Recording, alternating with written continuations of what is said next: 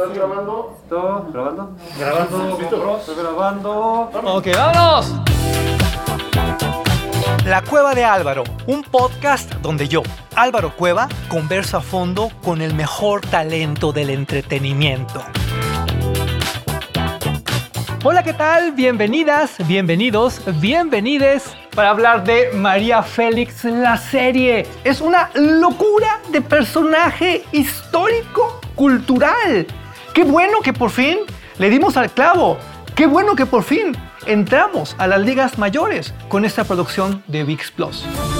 Yo soy una mujer con corazón de hombre. Tengo los pantalones puestos, mejor que muchos. La ganadora es María de Los Ángeles Félix. Disculpe, señorita.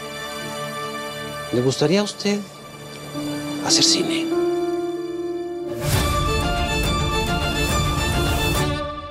Un honor tener en esta cueva a tres de las responsables máximas de la serie, María Félix, la doña, Jimena Galeotti, directora de arte, la responsable de cómo se ve, de las texturas y de todos los ambientes de época de la serie.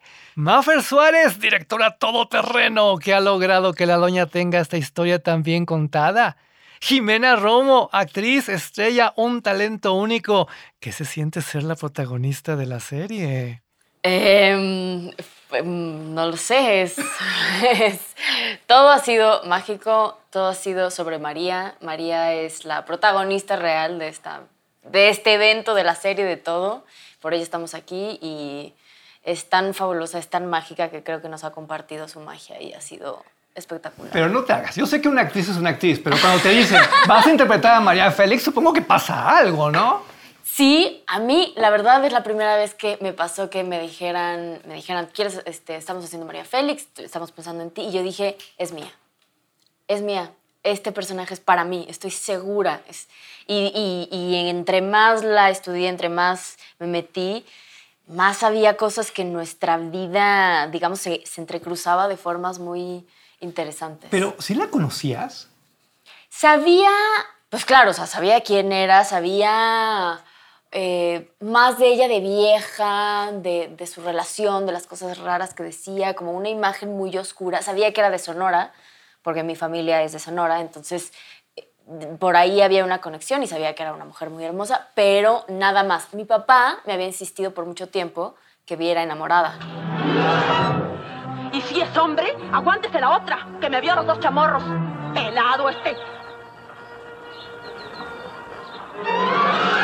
Y ya eh, la vi y ya entendí, pero no sabía, no, no, o sea, no entendía la dimensión, no. Mafer Suárez, tú eres la directora de esta joyita.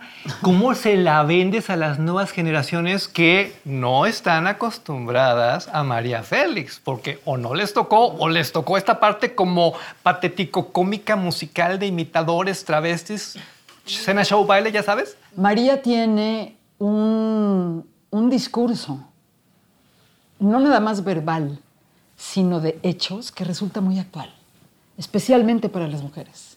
Especialmente para las mujeres. Total, es una persona, una mujer que sigue siendo moderna en sus concepciones, que sigue siendo atrevida, que sigue siendo eh, valiente, que sigue siendo rompedora de todo límite. Y eso a cualquiera le apasiona y a cualquiera le interesa, porque pues estamos acostumbrados a Flash y Batman y todo. ¿No? Pero de repente dices, una mujer mexicana que nació a principios del siglo pasado, en plena Revolución Mexicana, ¿eh? no lo olvidemos, en un pueblo por allá medio perdido en el mapa, corte A, una reina en Europa, dueña de una cuadra de caballos de competencia. Yo siempre hago ese paralelo, ¿no? Me brinco todo y me digo, ¿cómo, ¿cómo fue el brinco? ¿Cómo llegó ahí? Entender cómo llegó ahí es apasionante. Jimena Galeotti, tú eres la directora de arte de esta serie. ¿Dónde podemos sentir la diferencia respecto a otras producciones mexicanas? Uf, en muchas cosas en realidad, porque yo comparto lo que dice Maffer y lo que habla Jimena también, ¿no? Del tema de la magia y de la mujer, ¿no? Porque para mí fue más que nada como contar la historia de una mujer que cuando yo empecé a leer la historia decía, bueno, fue mamá, a los 29 años se hizo famosa, que si quieren en esa época, a los 29 años, y siendo madre, se hacía famosa. Ya desde ahí para mí era como súper atrapante. Y después empezar a ver todas las décadas que íbamos a, to- a tocar, que eso era lo interesante, justamente, lo que nos separa de un montón de cosas, ¿no? Que de golpe una historia que empieza en los años 20 y termina en el 2002. Entonces era cómo íbamos a unificar todo eso visualmente, cómo lo vamos a contar y sobre todo desde el clima, ¿no? Desde la fotografía, desde los colores, cómo íbamos a contar esa historia y bueno, es un proceso súper emocionante. Háblanos de ese proceso, porque me imagino que nada más la parte de investigación fue de años. Y lo hizo espectacular. Espectacular. Espectacular. Bueno, primero empecé viendo las películas de María. En un momento me agarró una sensación de vértigo que siento que es la emoción que te agarra cuando uno empieza un proyecto. Si no te agarra vértigo, ¿para qué estoy haciendo esto? No, no, es como una sensación, no, esto es inabarcable, no voy a poder. Después me presentan acá a la señora Mafer Suárez con esa pasión que tiene por todo. Y yo dije, bueno, ¿cómo vamos a hacer esto? Y recuerdo cuando presenté mis primeras ideas, que eran más como de climas y colores y sensaciones y que me generaba a mí leer los guiones y una investigación histórica que trabajamos con una investigadora, con Leti Olvera, una genia total. Y yo, entre mis sensaciones y mis colores, iba con la investigación de la mano. Mira, esto es así, pero esto. Y de pronto tenía referencias de The Blade Runner que yo le decía, no te espantes que es Blade Runner, ¿eh? Lo que me interesa acá es el clima de esta escena, ¿no? Y con Maffer hicimos así enseguida. Por eso la luz, por eso esos juegos de luz en momentos espectaculares, eh, que eh, estás en, en la iglesia y el Ah, sacerdote y, el- y la luz es mágica y, y convierte aquello en una obra de arte. Sí, y las locaciones igual nos iban hablando solas, ¿eh?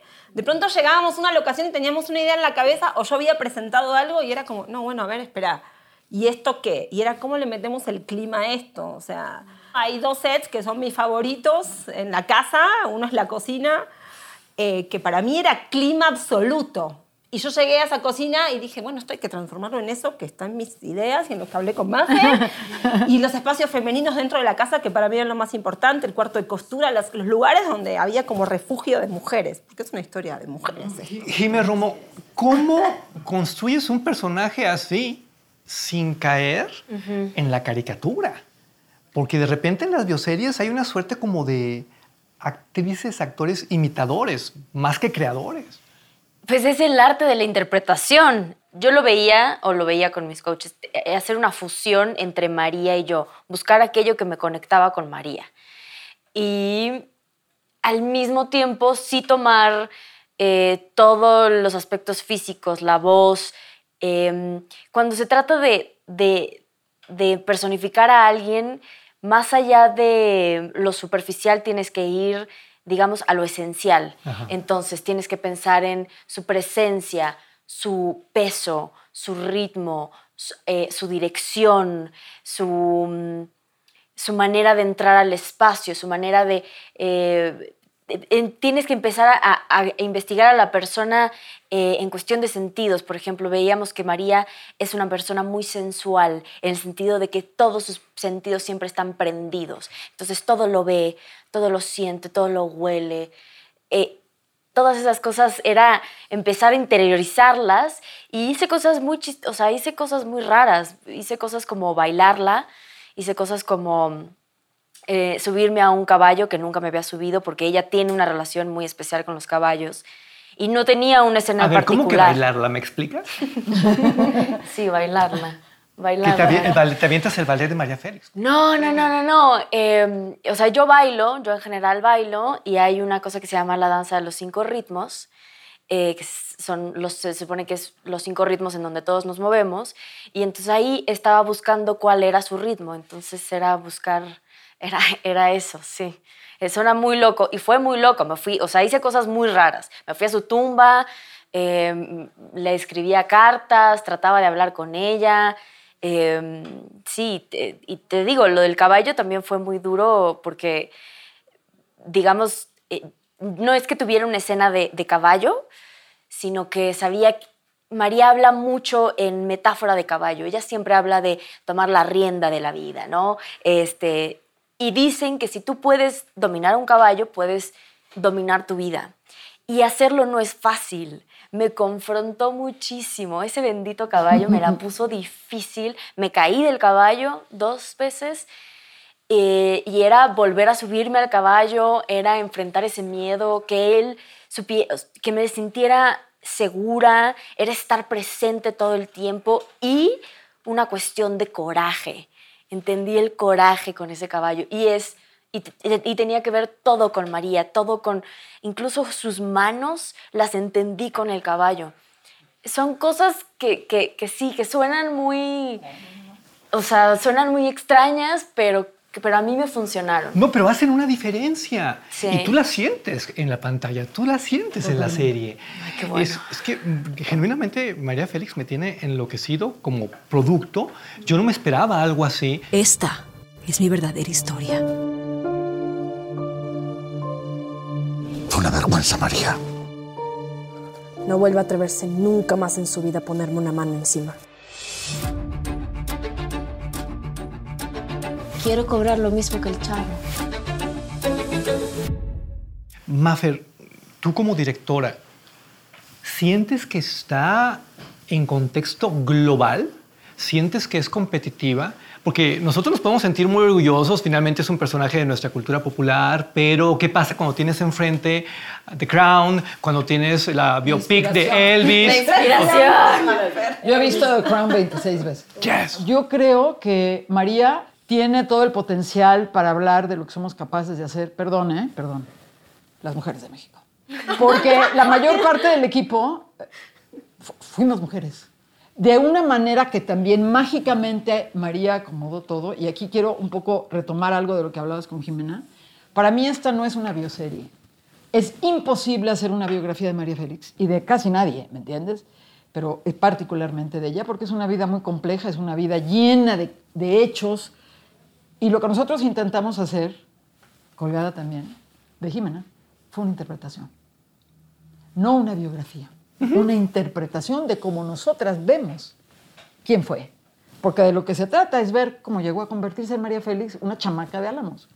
Pero qué grandiosa interpretación. Yo tuve el privilegio de conocerla en los últimos años a través de don Ernesto Alonso y les voy a decir la frase del día. Creo que ella estaría muy orgullosa de ustedes y creo que sería la más feliz con su serie. sabemos. eh, Porque hay una suerte de amor detrás de todo esto que no vemos normalmente en productos audiovisuales latinoamericanos.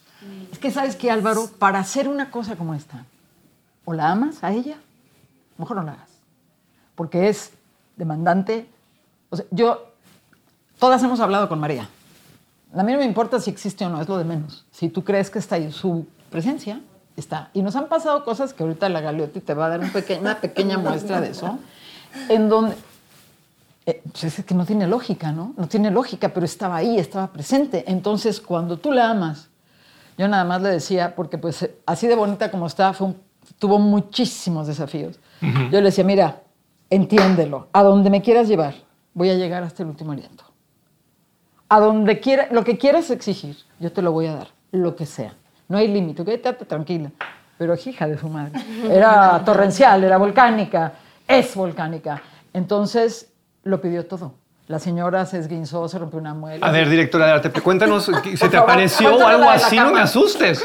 Lo de la cama, güey. Bueno, lo que dice Maffer es que estábamos ya para grabar una de las escenas del final, del, capítulo final, y fuimos a una tienda de antigüedades a buscar cosas y en un momento estábamos viendo unas camas, no sé qué, y me dice el dueño, bueno, a mí no, bueno, estaba con el decorador y dice, cuidado con esa cama que fue de María Félix.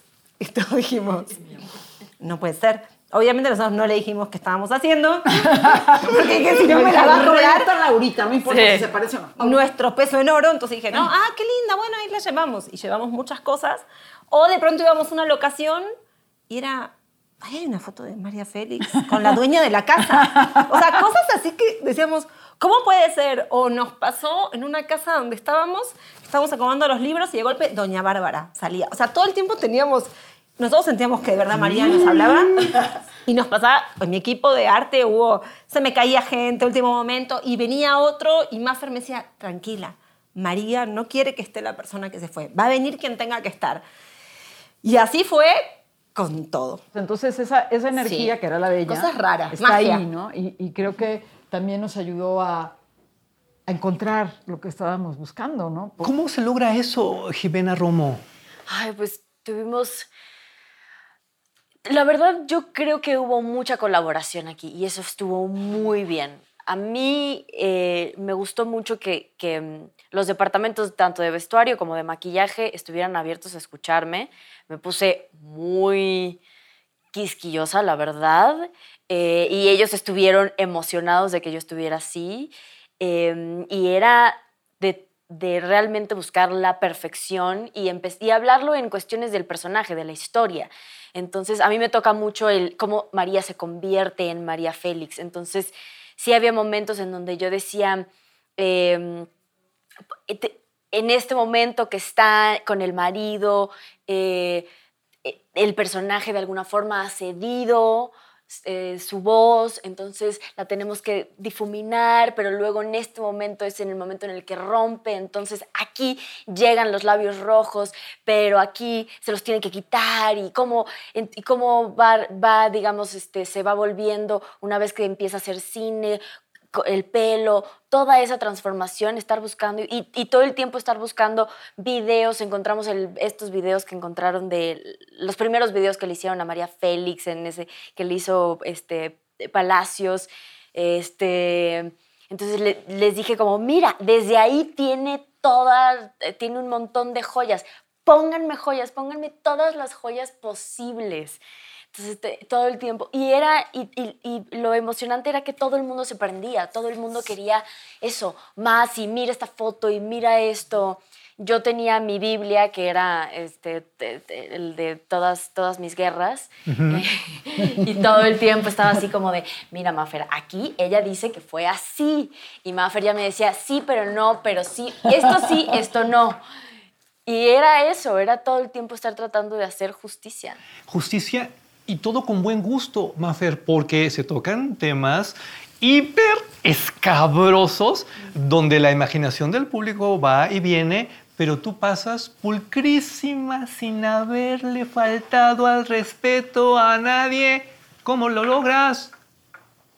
Yo quería darle toda la dignidad que se merece.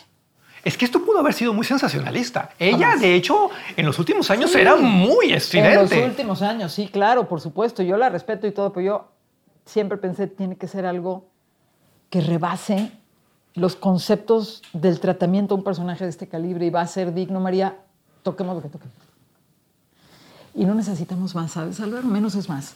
Eso también siempre lo hablamos en todos los departamentos. Menos es más. O sea, hay que buscar que los actores se sientan cómodos, que los actores estén contentos con lo que, digamos, to- toda la parafernalia que tienen que cargar, porque yo quiero que se concentren en lo que tienen que hacer, ¿no? Eh, y sobre todo cuando tienen ese interés, como el que manifiesta Jimena, no creas que nada más atormentó así a, la, vestuario y maquillaje, no, para nada. De repente ya habíamos, por tiempo, tuvimos que cancelar algunas secuencias, ¿no? Y entonces llega y me dice, ¿puedo hablar contigo? Y sí, Jimena, ¿qué pasó? ¿Qué se te Quiero- ofrece? espérate. Quiero que no se corte la escena tal.